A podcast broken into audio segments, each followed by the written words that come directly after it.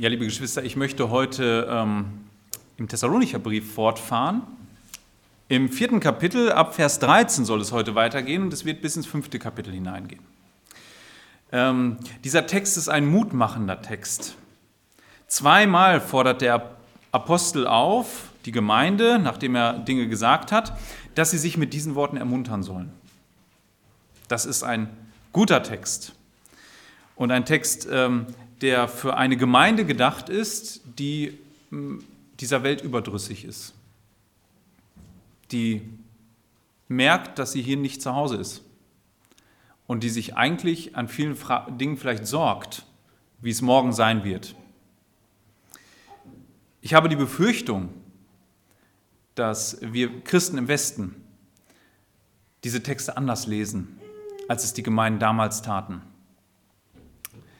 Ich möchte das mal begründen. Es gibt verschiedene Endzeitmodelle heutzutage. Die hat es immer gegeben. Aber mein Eindruck ist, dass wenn Christen sich mit der Endzeit beschäftigen, es eher um Sensation geht als um Trost. Wenn wir jedoch die Bibel lesen, sind alle Endzeittexte Trosttexte und Texte, die Mut machen sollen, in Zeiten, in denen es schwer ist, durchzuhalten. Sie sollen den Blick schärfen auf das, was kommt. Sie befriedigen nicht unsere Sensationsgier. Sie befriedigen auch nicht unsere Neugier und helfen uns, einen Plan zu entwerfen, was kommt. Sondern, und das schicke ich schon vorweg, ähm, ich mache das, weil manchmal ist die Aufmerksamkeitsspanne unterschiedlich bei uns Geschwistern und ich sage schon am Anfang, was der Kern dieser Predigt sein wird, äh, die Endzeit ist ziemlich simpel. Es, gibt, es gab das erste Kommen Christi, damit begann die Endzeit, das, was die Bibel so bezeichnet, die letzten Tage oder das Ende der Zeiten. Und es gibt eine zweite Ankunft Christi. Und dazwischen erlebt die Gemeinde unterschiedlich intensiv gute und schlechte Zeiten. Manchmal sogar parallel auf derselben Erde. Die Offenbarung ist voll davon. Dass es manchen Christen scheinbar gut geht äußerlich, und manchen, die haben nichts. Ja, und genau in diese Kerbe ähm, sollten wir auch mit dieser Predigt stoßen. Wir sollten gucken, was, wie tröstet dieser Text die Christen damals. Wie gesagt, Endzeit ist ein Trostthema. Und es ist ziemlich simpel. Christus kommt wieder und alles wird gut. Und das ist keine Phrase. Bevor ich anfange, ähm, den Text zu lesen, möchte ich noch beten. Jesus Christus, wir leben in dieser Welt, in der wir wissen, dass sie vergehen wird. Eines Tages wirst du kommen und wirst all dem ein Ende machen. Herr, hilf du uns, dass wir uns daran freuen und darauf freuen, dass du kommst. Wie oft ähm, sehen wir die Dinge falsch? Korrigier du uns. Amen. Unser Abschnitt ist ziemlich simpel unterteilt. Ähm, Kapitel 4, 13 bis 18 geht es um eine ganz einfache Frage. Also der Timotheus kam ja zurück von den Thessalonichern und es ist vermutlich der erste Brief, den Paulus hier schrieb. Und er hat jetzt mitbekommen, was, was gibt es da für Fragen.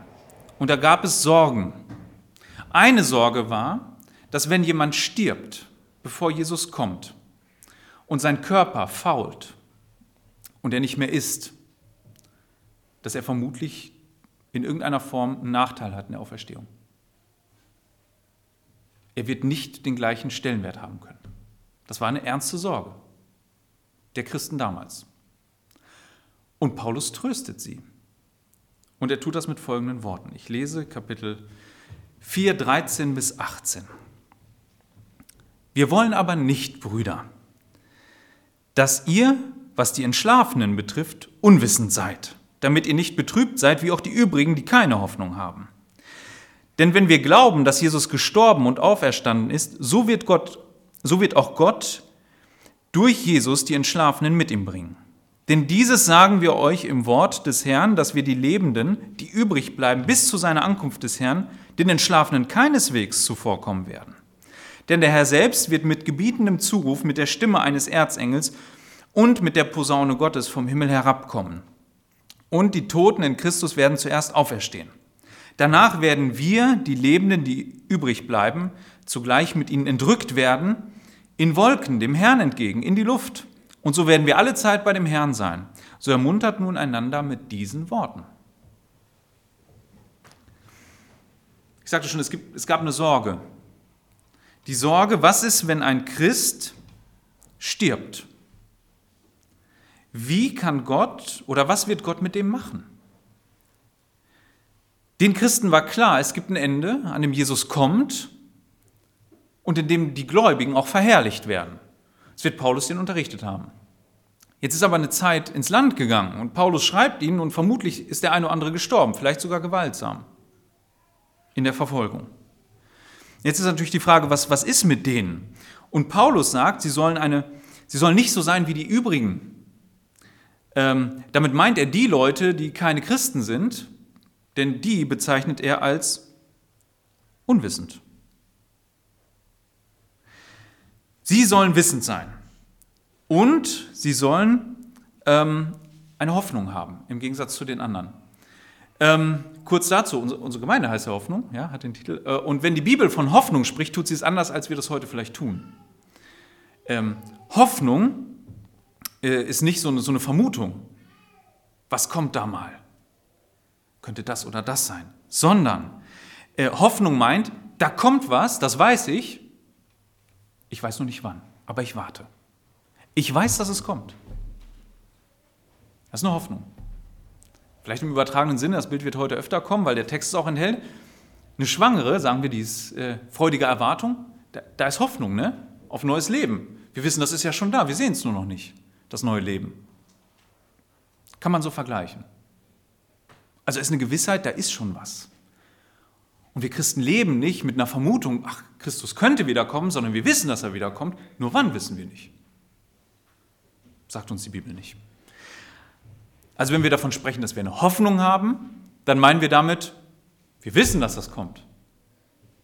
Nur nicht wann. Und darauf vertrauen wir, weil Gott es gesagt hat. Ja, und äh, die meisten Leute im Umfeld der äh, Thessalonicher, die waren eben unwissend. Die hatten keine Ahnung. Ähm, die hat das wahrscheinlich auch nicht sonderlich äh, interessiert. Ist ja so typisch für eine, für eine Wohlstandsgesellschaft, war auch eine Wohlstandsgesellschaft. Ne? So, das Leben ist doch eigentlich ganz angenehm. Ähm, wo ist das Problem? Warum soll ich äh, mich mit der Zukunft und dem ewigen Leben beschäftigen, wenn es mir hier doch ganz gut geht? Im Jetzt. Ja, Sie waren jedoch betrübt und haben sich gefragt, was ist denn jetzt mit denen? Äh, Paulus blickt zuerst zurück, um dann in die Zukunft zu blicken. Zuerst einmal blickt er zurück auf das, was Jesus getan hat. Und zwar tut das in Vers 14, da schreibt er, denn wenn wir glauben, dass Jesus gestorben und auferstanden ist, also wenn einer das glaubt, ja, und daran festhält, so wird Gott auch durch Jesus die Entschlafenen mit ihm bringen. Paulus tut eins, indem er sagt, guck mal, was Gott in der Vergangenheit getan hat. Das ist unsere Garantie, dass er auch in der Zukunft etwas tun wird.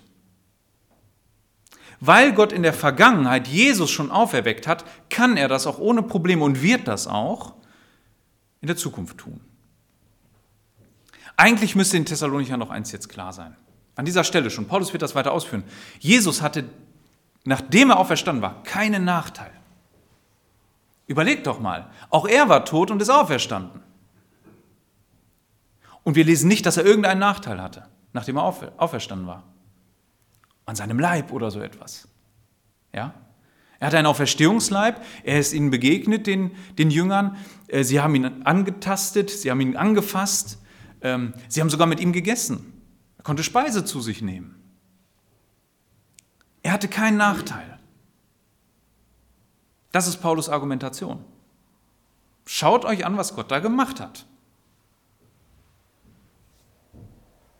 Ja, so ähm, sagt er das. Und dann wird Jesus das auch tun, oder Gott durch Jesus, dass er die, die jetzt entschlafen sind, so nennt Paulus das, die Schlafenden, die Toten, auferweckt in der gleichen Art und Weise. Er mit ihm bringen. Hier benutzt Paulus äh, im Übrigen immer das Wort entschlafen, bisher, äh, das zeigt schon das Bild. Ähm, auch heute fragen sich ja viele Christen, was ist denn los? Wo sind denn meine Angehörigen? Jeder von uns hat wahrscheinlich schon jemanden verloren. Und äh, ich weiß nicht, ob der gläubig war bei euch. Ich kenne Leute, die war, gehörten zu Jesus Christus, die waren gläubig. Und da fragt man sich schon, was, wie, wie ist es jetzt bei denen? Und für Paulus schlafen die. Ähm,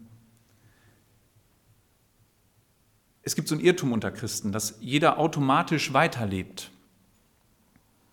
Ähm, ich möchte das ähm, widerlegen. Wir, wir sind nicht per se unsterblich. Wir, sind, wir haben einen Anfang und wir haben auch ein Ende. Aber Gott hat gesagt, dass er uns wieder auferwecken wird. Also wir leben nicht automatisch weiter. Das ist, weil Gott das so möchte. Aber er hat uns ein Ende gesetzt. Ich möchte das belegen. Dass, äh, Paulus sagt in 1 Timotheus 6, Vers 16, über Gott,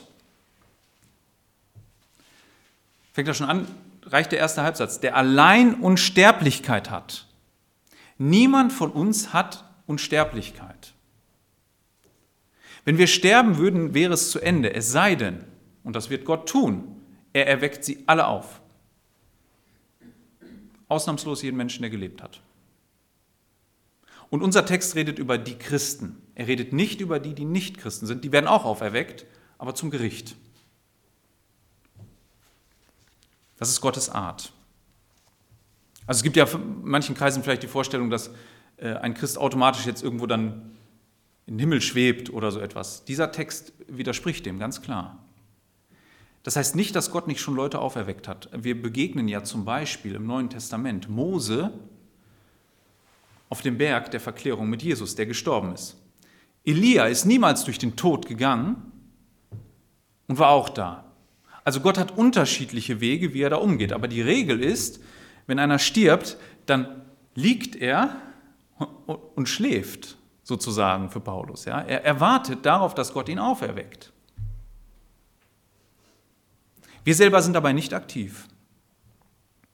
Wir warten darauf, dass Gott uns auferweckt. Und das wird er tun. Und jetzt kommt Paulus zu dem Wie. Wie wird das denn vor sich gehen? Und das äh, untermauert er dann nochmal, indem er voranschickt, dass es ein Wort des Herrn ist. Denn dieses sagen wir euch im Wort des Herrn, dass wir, die Lebenden, die übrig bleiben, bis zur Ankunft des Herrn, den Entschlafenen keineswegs zuvorkommen werden. Fass nochmal kurz zusammen. Kein Vorteil für den, der es nicht verstanden hat. Blickt auf Jesus. Er hatte keinen Nachteil nach seiner Auferstehung. Genauso wird es bei euch sein. Und das ist ein Wort des Herrn. Denn der Herr selbst wird mit gebietendem Zuruf, mit der Stimme eines Erzengels und mit der Posaune Gottes vom Himmel herabkommen. Und die Toten in Christus werden zuerst auferstehen. Danach werden wir, die Lebenden, die übrig bleiben, zugleich mit ihnen entrückt werden in, in Wolken dem Herrn entgegen in die Luft. Und so werden wir alle Zeit bei dem Herrn sein.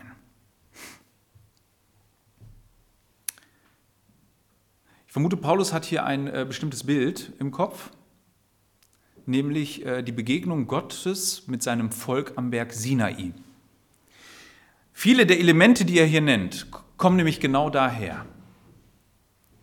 Und es ist meiner Meinung nach ein ganz gutes Bild, aber kein vollständiges für das, was am Tag, wenn Jesus wiederkommt, passiert.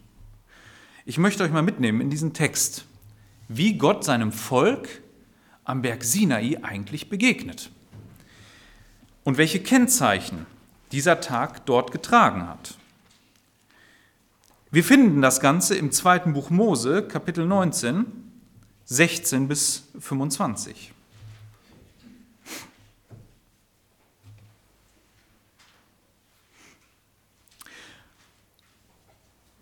Und es geschah am dritten Tag, als es Morgen wurde. Da waren Donner und Blitze und eine schwere Wolke auf dem Berg und ein, und, eine, und ein sehr starker Posaunenschall. Und das ganze Volk, das im Lager war, zitterte. Und Mose führte das Volk aus dem Lager hinaus, Gott entgegen. Und sie stellten sich auf den Fuß des Berges. Und der ganze Berg Sinai rauchte, weil der Herr auf ihn herabstieg im Feuer und sein Rauch stieg auf wie der Rauch eines Schmelzofens und der ganze Berg bebte sehr. Und der Posaunenschall wurde immer stärker. Mose redete und Gott antwortete ihm mit seiner Stimme. Und der Herr stieg auf den Berg Sinai herab, auf den Gipfel des Berges, und der Herr rief Mose auf den Gipfel des Berges, und Mose stieg hinauf. Und der Herr sprach zu Mose, steige hinab, warne das Volk, dass sie nicht zu dem Herrn durchbrechen, um zu schauen, und viele von ihnen fallen. Und auch die Priester, die zu dem Herrn nahen, ähm, sollen sich heiligen, dass der Herr nicht, sie, äh, nicht in sie einbreche. Und Mose sprach zu dem Herrn, das Volk wird den Berg Sinai nicht ersteigen können. Denn du hast uns ja gewarnt und gesagt, mache eine Grenze um den Berg und heilige ihn. Und er sprach zu ihm, geh, steige hinab und du sollst heraufkommen, du und Aaron mit dir. Aber die Priester und das Volk sollen nicht durchbrechen, um zu dem Herrn hinaufzusteigen, dass er nicht in sie einbreche. Da stieg Mose zum Volk hinab und sagte es ihnen.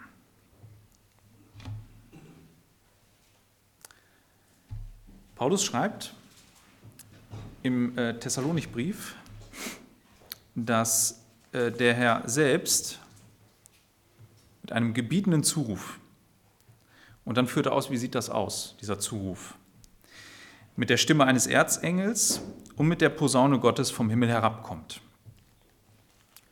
um dann die Toten und die Lebenden Gläubigen in einer Wolke zu sich zu holen.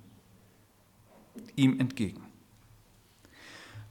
Auch in dem Text, der die Begegnung am Sinai beschreibt, ist es so, dass Gott mit einem Zuruf und dem Schall der Posaune das Volk zu sich aus dem Lager rausruft und er in einer Wolke herabsteigt auf den Berg.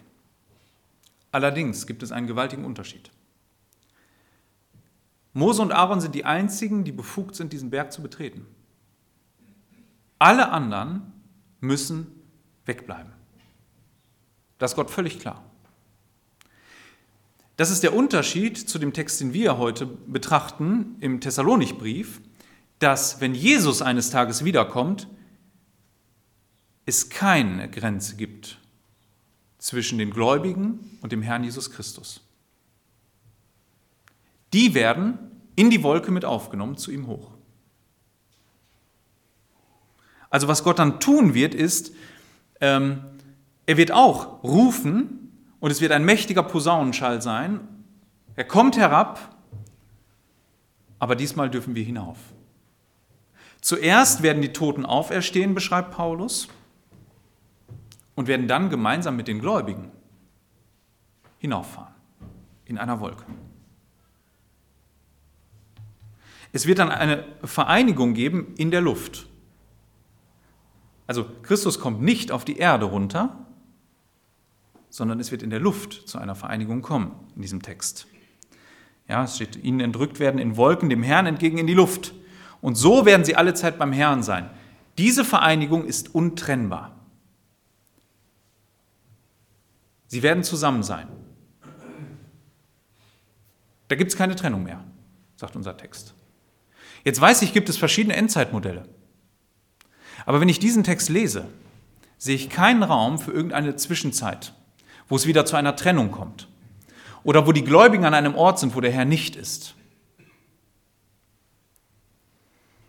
Ja, es gibt, gibt verschiedene äh, Endzeitmodelle. Einige gehen davon aus, dass äh, es zuerst, dass Jesus auf die Erde kommt und hier ein Reich errichtet. Ähm, oder, und die Gläubigen weg sind. Entrückt. Das sehe ich an diesem Text überhaupt nicht.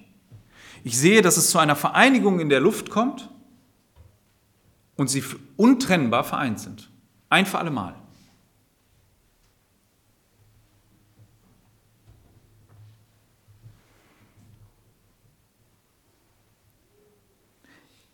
Ja, es ist eine, ähm, ist eine ähnliche Art, wie Jesus schon äh, von der Erde auch hochfuhr.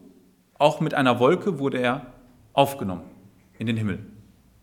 Beschreibt uns die Apostelgeschichte. Es gab eine Wolke, ja, und da dürfen wir jetzt nicht an, an so eine normale Wolke denken wie wir. Die sind ja, da wissen wir alle, dass wir da nicht äh, draufgehen können. Das wissen wir. Ne? Die kindliche Vorstellung haben wir abgelegt, dass man auf Wolken laufen kann. Äh, es redet von einer Wolke, ähm, mit der Gott sich selbst umhüllt hat. Das ist eine äh, Wolke der Herrlichkeit.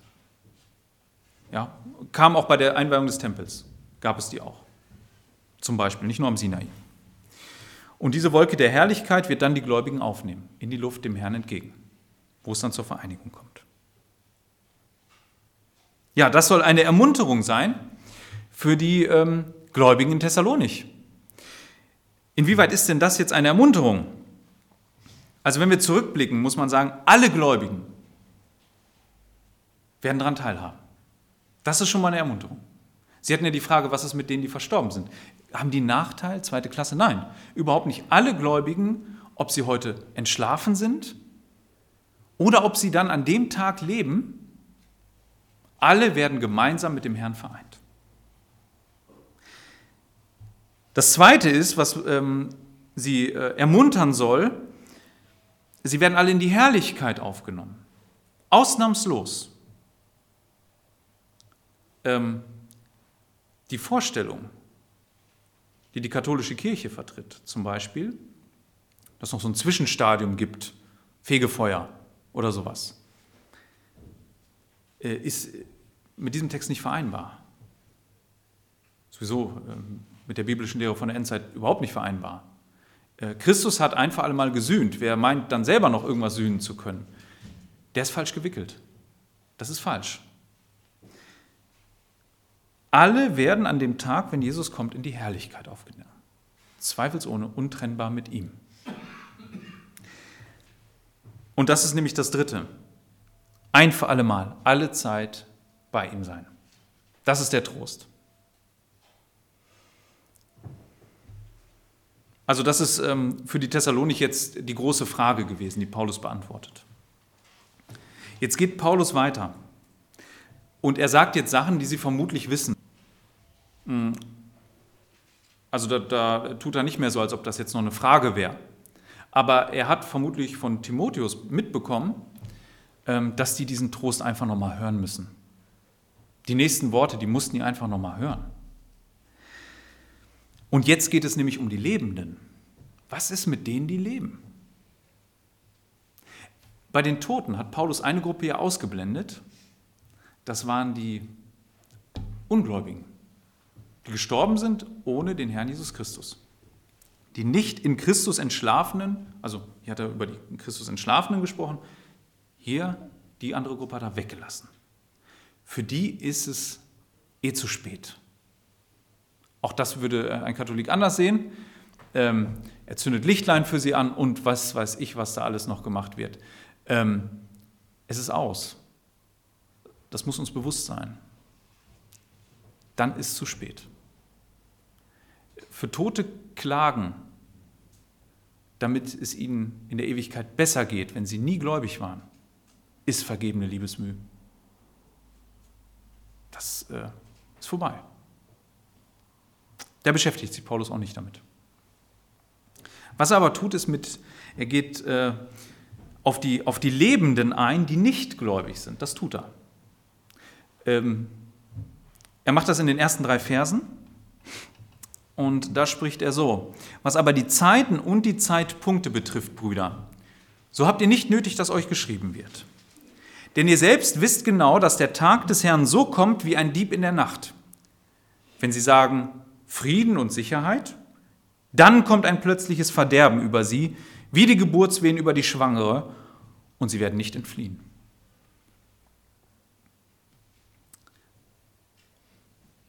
Wenn ich morgens zur Arbeit fahre, ähm, läuft oft im Radio, in der Regel zu meinem Leidwesen, äh, so, so, ein Kirchenbeitrag. Der ist ja, der ist ja immer gruselig. Ähm, also das sind Beiträge, also die glauben ja nicht an Gottes Wort, auch nicht an, an Gott. Ich glaube, die Auferstehung Christi ist alles für die Humbug, die da reden. Da geht es ja irgendwie nur um Moral. Ich habe nichts gegen Moral. Aber was nützt die beste Moral in diesem Leben, wenn man Christus nicht hatte? Ist doch vergeben. Und da sagte diese Woche einer, ähm, der, der, redete dann über die Auferstehung und äh, über Ewigkeit und so. Ich habe mich gefragt, ob der das glaubt, keine Ahnung. Äh, aber er erzählte dann was und dann sagte er, ja, früher hat man ja gedroht mit Hölle und Zorn, aber das zieht ja heute nicht mehr, sagte er so. Und das ist auch gut so, war dann irgendwie so von ihm noch eine Randbemerkung. Dann dachte ich, wie schade ist denn das, ne? Ähm, da steht was vor der Tür. Wirklich, das ist ernster als jeder Sturm. Ich meine, wie oft hören wir unsere Wetterberichte und bereiten uns vor auf das Wetter? Ähm, wir hören Nachrichten über Börse, damit wir unser Geld schützen. Gibt Leute, die an der Börse spekulieren, die werden sich natürlich jede Neuigkeit anhören, um ihr Geld zu schützen und in Sicherheit zu bringen. Aber wenn es um das eigene Leben geht, da sind wir ganz schön törichte Kreaturen. Da sind wir blind. Und da ist es schon traurig, dass man äh, diese Realität nicht mehr sagt. Wer Jesus nicht kennt, für den ist dieser Text eine ernste Warnung. Wohlgemerkt, Paulus schreibt es an Christen. Auch da steckt ein Trost drin, darauf komme ich am Ende. Aber die Warnung spreche ich heute trotzdem aus, weil ich nicht in eure Herzen gucken kann und es eine Verantwortung ist zu sagen, wer nicht glaubt, der wird eine Überraschung erleben, die keine schöne ist. Gott wird zweifelsohne wiederkommen durch seinen Sohn und wird Gericht halten. Und dann ist es zu spät. Deshalb seid weise, denkt darüber nach, dass es ein Ende gibt und dass ihr nicht wisst, wann. Das ist nämlich der Kerngedanke hier. Ihr wisst nicht, wann. Ja, es gibt viele Spekulationen über den Zeitpunkt. Äh, Paulus schickt das gleich vorweg. Was aber die Zeiten und die Zeitpunkte betrifft, Brüder, so habt ihr nicht nötig, dass euch geschrieben wird. Also es ist so eine Phrase, Zeiten und Zeitpunkte, wie er sagt. Er meint eigentlich, ne, was, was irgendwie einen Zeitplan angeht, würden wir heute vielleicht sagen. So würden wir es umschreiben. Das habt ihr nicht nötig. Jesus hat sich auf solche Spekulationen nie eingelassen. Er hat auch das gleich abgewiegelt. Es ist eine Sache des Vaters, der dann, den, äh, der dann sagt, jetzt ist es soweit der das Ende setzt. Ja, es ist müßig, über sowas zu spekulieren. Also, ich nehme mal allein die Zeugen Jehovas, glaube ich, haben sich an drei, dreimal im letzten Jahrhundert an einem Datum die Finger verbrannt, jetzt lassen es sein. Dreimal haben sie ein Ende ausgerufen und gewusst, wann es soweit ist. Und dreimal haben sie daneben gelegen. Heute lassen sie es sein. Die Blöße hätten sich nicht geben müssen, hätten sie auf Gottes Wort gehört. Ja, es gibt leider viele, die ähm, gerne das, das Wann wissen wollen. Das ist auch, ist auch eine berechtigte Frage, aber unser Text gibt eine ganz andere Antwort darauf. Paulus äh, gibt keinen Zeitpunkt. Wäre das für uns nützlich, hätte Gott uns das gegeben. Aber es ist besser so. Der erste Aspekt ist, die Ungläubigen wird es treffen. Der Tag des Herrn, und jetzt benutze ein Wort, das Jesus selbst geprägt hat, kommt wie ein Dieb in der Nacht. Der Tag des Herrn ist aus dem Alten Testament dieser Begriff. Der Prophet Amos benutzt es. Er ist der erste der alten Propheten. Von der Chronologie, ne? wenn wir das Alte Testament so lesen, wie unsere Bücher geordnet sind, nicht. Ähm, immer wenn das Wort Tag des Herrn im Alten Testament ist, ist es ein Gerichtstag. Es gibt noch einen anderen Tag, einen guten Tag, ist derselbe aus einer anderen Perspektive, jener Tag. Oder der Tag wird er nur genannt. Den benutzt zum Beispiel Jesaja ganz oft, wenn er Mut machen will. Aber in Amos lesen wir, Kapitel 5, Vers 18 bis 20,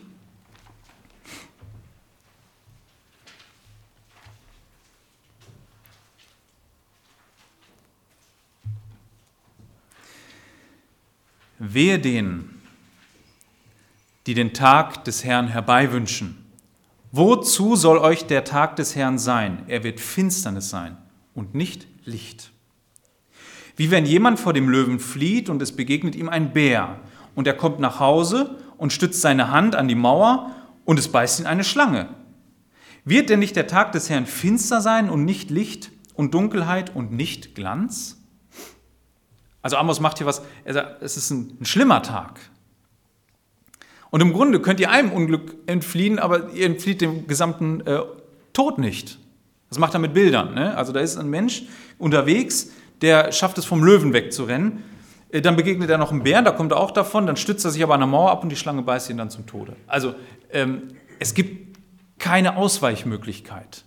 Der Tag des Herrn ist unausweichlich. Es ist ein Gerichtstag für jeden, der kommt. Und er kommt plötzlich. Das ist der Gedanke vom Dieb in der Nacht. Jesus spricht davon in Lukas 12, Vers 39. Und wenn ähm, auch zum Beispiel Petrus oder die Offenbarung dieses Bild vom Dieb in der Nacht aufgreifen, dann um deutlich zu machen, dass es überraschend, unerwartet ist und die Leute unvorbereitet sind. Ganz einfach. Wüssten wir oder wüsste ich, dass in mein Haus in der nächsten Nacht ein Dieb, Nacht ein Dieb einschlagen wird, ich würde nicht schlafen. Ich würde mich hinsetzen und wachen und ihn erwarten, würde die Polizei rufen oder Maßnahmen treffen, damit der das nicht schafft. Aber ein Dieb meldet sich nicht an. Der schickt mir keine dieser Karten wie mein Schornsteinfeger, wo er einen Termin mitteilt. Das tut er nicht. Er lebt von diesem Überraschungsmoment. Das ist ja gerade sein Ziel. Dann, wenn der Herr sich in Sicherheit wiegt, der Hausherr, dann, wenn er denkt, ja, ist doch alles in Ordnung, dann kommt er. Ja, und so ist es auch mit dem Tag des Herrn. Ähm, die Leute werden sagen, also er sagt, wenn sie sagen Frieden und Sicherheit, ähm, dann kommt ein plötzliches Verderben über sie, wie die Geburtswehen über die Schwangere und sie werden nicht entfliehen. Also, Schwangere weiß auch in der Regel, wird ja immer so ein Tag spekuliert, ne? ungefähr, wird rausgegeben. Ich glaube, kein Kind wird da wirklich geboren. Ne? Ich kenne keins. Es ist immer irgendwie davor oder danach. Ihr, könnt mir nachher sagen, wenn ihr so ein Kind seid oder so. Ähm, oder eins habt. Ähm, meine nicht. Ähm, ja, es kommt immer überraschend dann doch, ne? obwohl die Tasche gepackt ist. Und damals war es nicht anders. Ähm, es ist immer überraschend, wenn es dann soweit ist. Ja, und äh, das äh, meint er auch hier. Also die Leute werden sich im Grunde in Sicherheit wiegen. Ne? Die werden so sagen, also alles gut, Frieden und Sicherheit. Ist, ist ja das, wonach äh, sich alle Menschen ja irgendwie auch sehen, ne? Frieden und Sicherheit.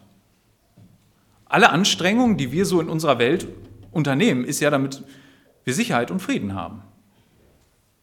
Ne, und das klappt ja irgendwie nicht. Es geht mal besser und mal schlechter. Meist schlechter. Auf den meisten Teilen der Welt schlecht. Ja, aber das heißt nicht, dass man in den Teilen dann automatisch mit Jesus rechnet. Tut man nicht. Und er beschreibt eben, dass dieser, dieser Tag, dieser Gerichtstag, wie gesagt, völlig überraschend, unerwartet die Leute trifft, wenn sie völlig unvorbereitet sind. Und dann ist das Unausweichliche da. Und wie ich eben schon sagte, ist eine ernste Warnung. Und es ist Gottes Gnade, dass er warnt und sagt, kehrt um. Wer zu Christus gehört, der muss diesen Tag nicht fürchten. Das sagt uns der nächste Abschnitt. Der darf äh, auf diesen Tag vorbereitet gehen. Ab Vers 4, ich lese die ersten zwei Verse, das mache ich so häppchenweise. Ihr aber, Brüder, ihr seid nicht in Finsternis, dass euch der Tag wie ein Dieb ergreife. Denn ihr alle seid Söhne des Lichts und Söhne des Tages. Wir sind nicht von der Nacht noch von der Finsternis.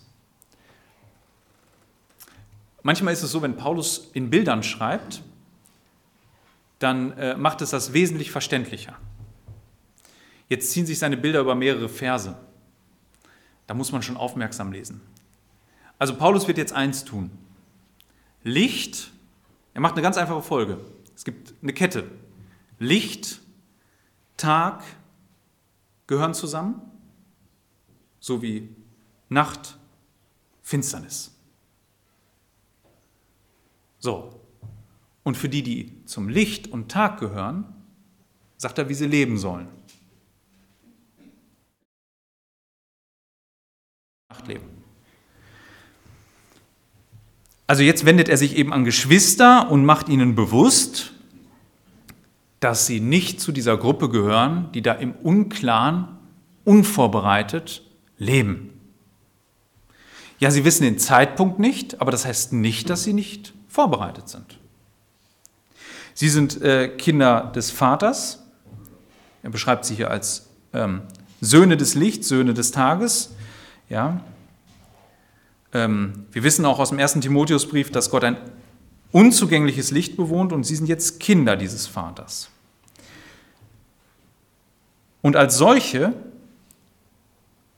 leben wir. Und das beschreibt er jetzt. Verse 6 und 7. Also lasst uns nun nicht schlafen wie die übrigen, sondern wachen und nüchtern sein. Denn die, die schlafen, schlafen bei Nacht und die, die betrunken sind, sind bei Nacht betrunken. Also stellt er zwei gegenüber. Zuerst mal macht er einen Aufruf. Ähm, er sagt, lasst uns nicht schlafen. Ähm, sie sollen wachen und nüchtern sein. Er beschreibt quasi, was völlig normal ist an einem Tag. Also ich rede jetzt nicht über einen Schichtdienst. In seiner Zeit völlig normal war, dass der Tag die Phase war, in der man wach ist. Ja? Und nüchtern. In der Nacht spielten sich andere Dinge ab. Nicht nur, dass die Leute geschlafen haben, es war auch die Zeit der Trunkenbolde, würde man beschreiben. Ja? Der Leute, die sich äh, ein unredliches Leben leben, ähm, übrigens, das ist kein Abschnitt, der ähm, etwas zum Thema Alkohol sagt. Er beschreibt nur ernste Folgen von Trunkenheit. Ähm, was passiert nämlich da? Selbstbeherrschung geht völlig verloren. Also das nur am Rande.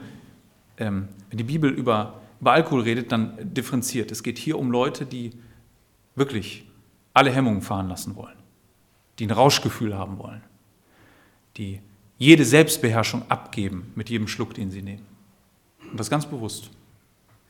Ähm, Im Gegensatz dazu stehen die, die wachen und nüchtern sind. Ähm, die Bibel redet auch an manchen Stellen anders über Alkohol, dass es eine, eine medizinische Wirkung hat oder ähm, in, den, in den Sprüchen, dass es ähm, auch eine Trostwirkung hat bei dem einen oder anderen. Also per se ist es nicht verboten. Es geht nur darum, nicht die Kontrolle abzugeben. Ich kenne Leute, die, die, sind, die, die trinken nicht und sind dennoch überhaupt nicht selbstbeherrscht. Also was nützt das, äh, wenn man nie Selbstbeherrschung trainiert? Also das ist nicht das Thema.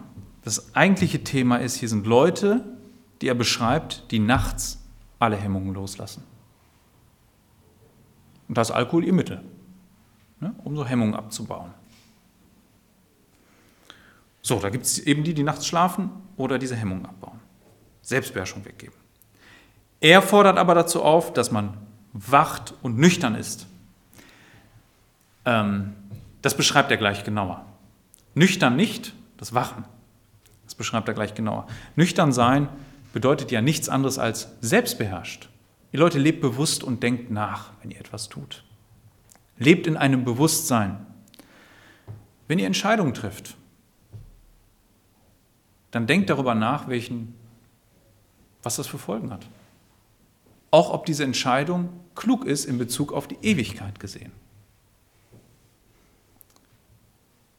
Gerade junge Leute müssen viele Entscheidungen treffen. Ähm, wie unbesonnen sie manchmal beim Thema Partnerwahl oder sowas sind. Hat Folgen fürs ganze Leben. Da ist es klug, nüchtern zu sein und die Dinge abzuwägen. Sich eben nicht von seinen Emotionen und seinen Impulsen leiten zu lassen, sondern selbstbeherrscht eine Entscheidung zu treffen. Das ist das Leben, das er hier fordert. So leben Leute am Tag, treffen Entscheidungen klug.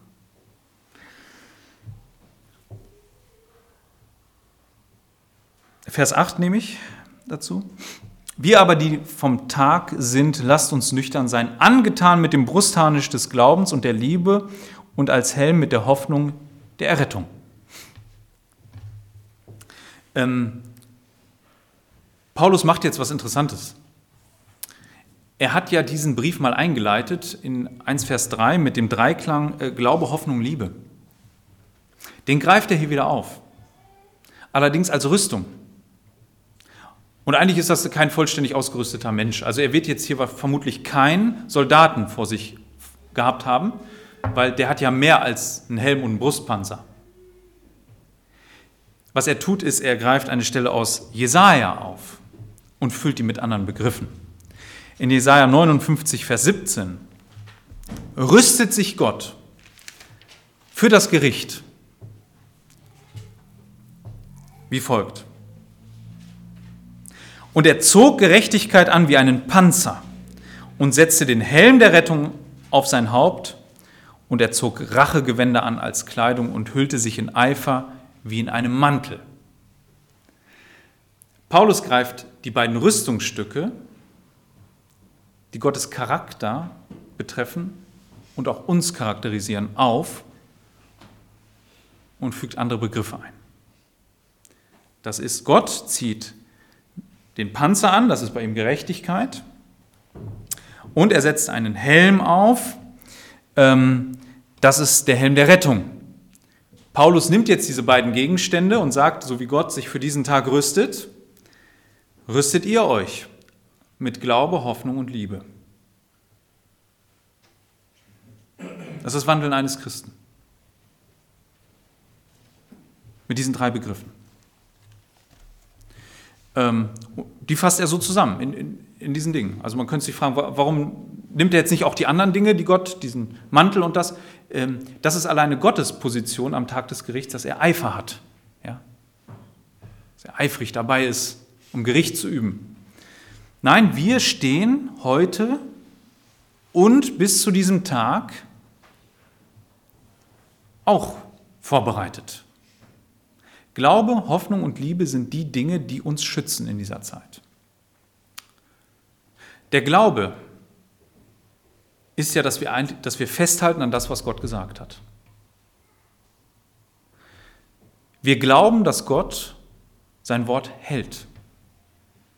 Wir haben die Zuversicht, dass er all das erfüllen wird. Das ist das, was uns in dieser Zeit schützt. Die Hoffnung ist, dass wir vorausblicken und sagen, so wie Gott in der Vergangenheit gehandelt hat, so wird er garantiert auch handeln. Ich weiß nicht wann, aber er wird's. Und er wird uns rausholen aus dieser Welt und aus der Bedrängnis. Und die Liebe ist der Wandel untereinander und mit Gott, dass wir in einer versöhnten Beziehung leben. Das ist das, was uns Christen heute kennzeichnet. Und bis zum Tag an dem unser Herr kommt. So stehen wir.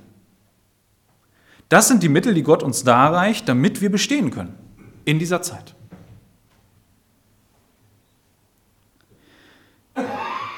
Es ist doch erstaunlich. Paulus sagt hier mit keinem Wort, sammelt gute Taten bis dahin. Macht dies, macht jenes.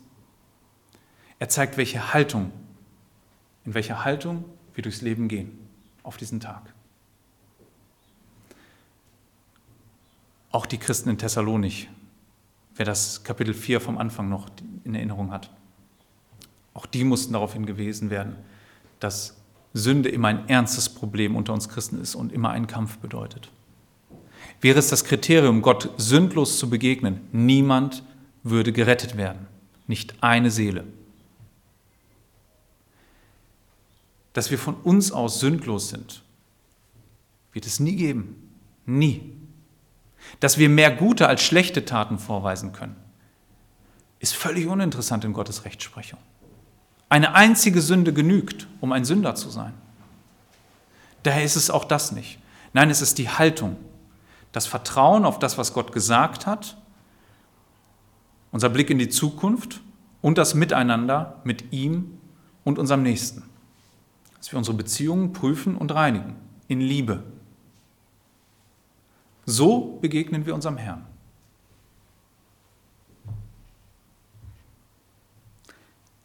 Paulus fährt fort. 9 und 10. Denn Gott hat uns nicht zum Zorn gesetzt, sondern zur Erlangung der Errettung durch unseren Herrn Jesus Christus, der für uns gestorben ist, damit wir, sei es, dass wir wachen oder schlafen, zusammen mit ihm leben.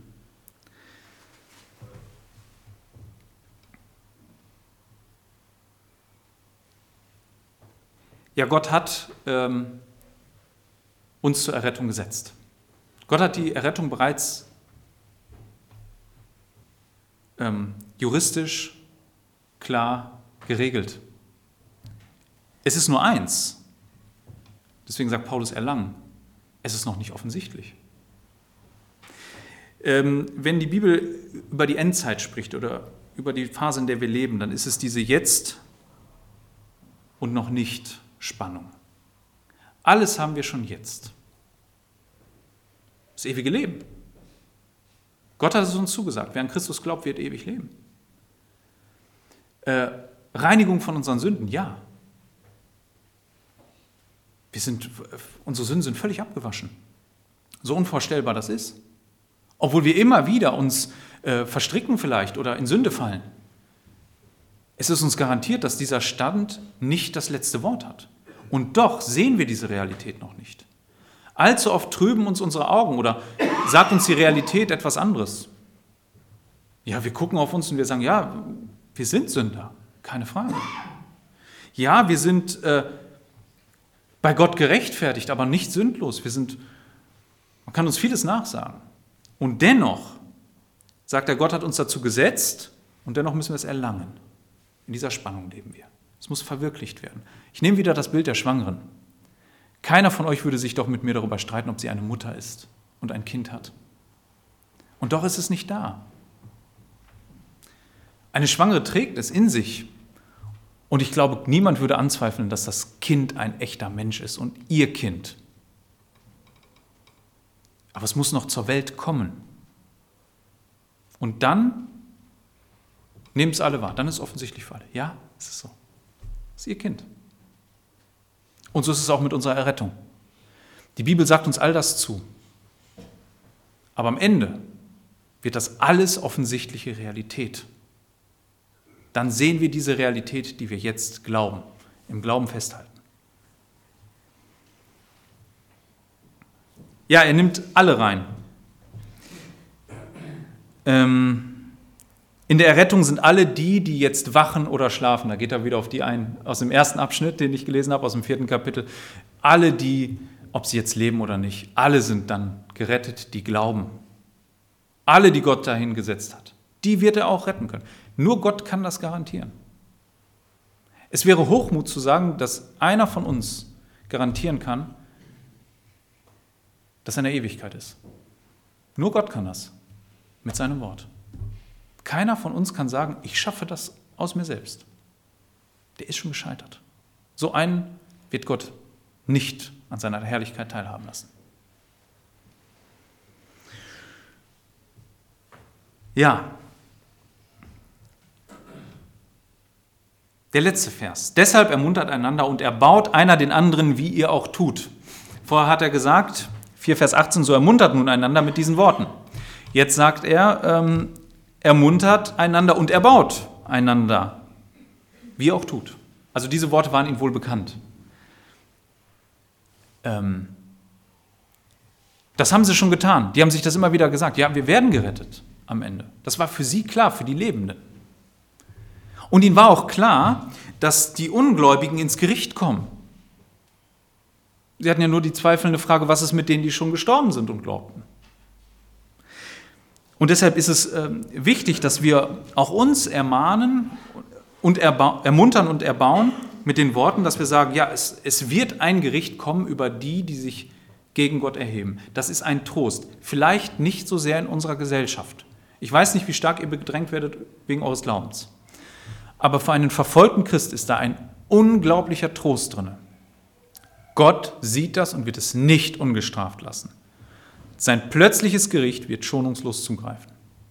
Was für ein Trost für Menschen, die aushalten müssen.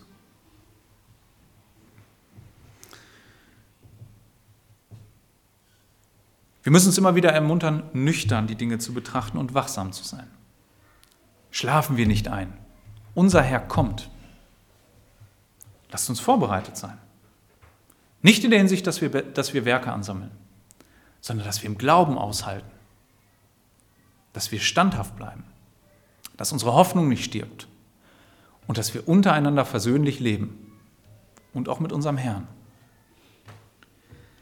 Ja, und ihr seid zur Rettung gesetzt, wenn ihr glaubt. So wie ich eben sagte, wer nicht glaubt, ist zum Zorn Gottes. Der, der ist unterm Zorn Gottes, wenn der Tag anbricht. Solange er diesen Stand nicht ändert, wird das alles so bleiben. Wenn er nicht zum Glauben kommt, wird das alles so bleiben. Aber wenn du glaubst, bist du dazu gesetzt, dass Gott dich rettet. Und es wird offenbar, wenn er kommt. Amen. Ich möchte noch beten.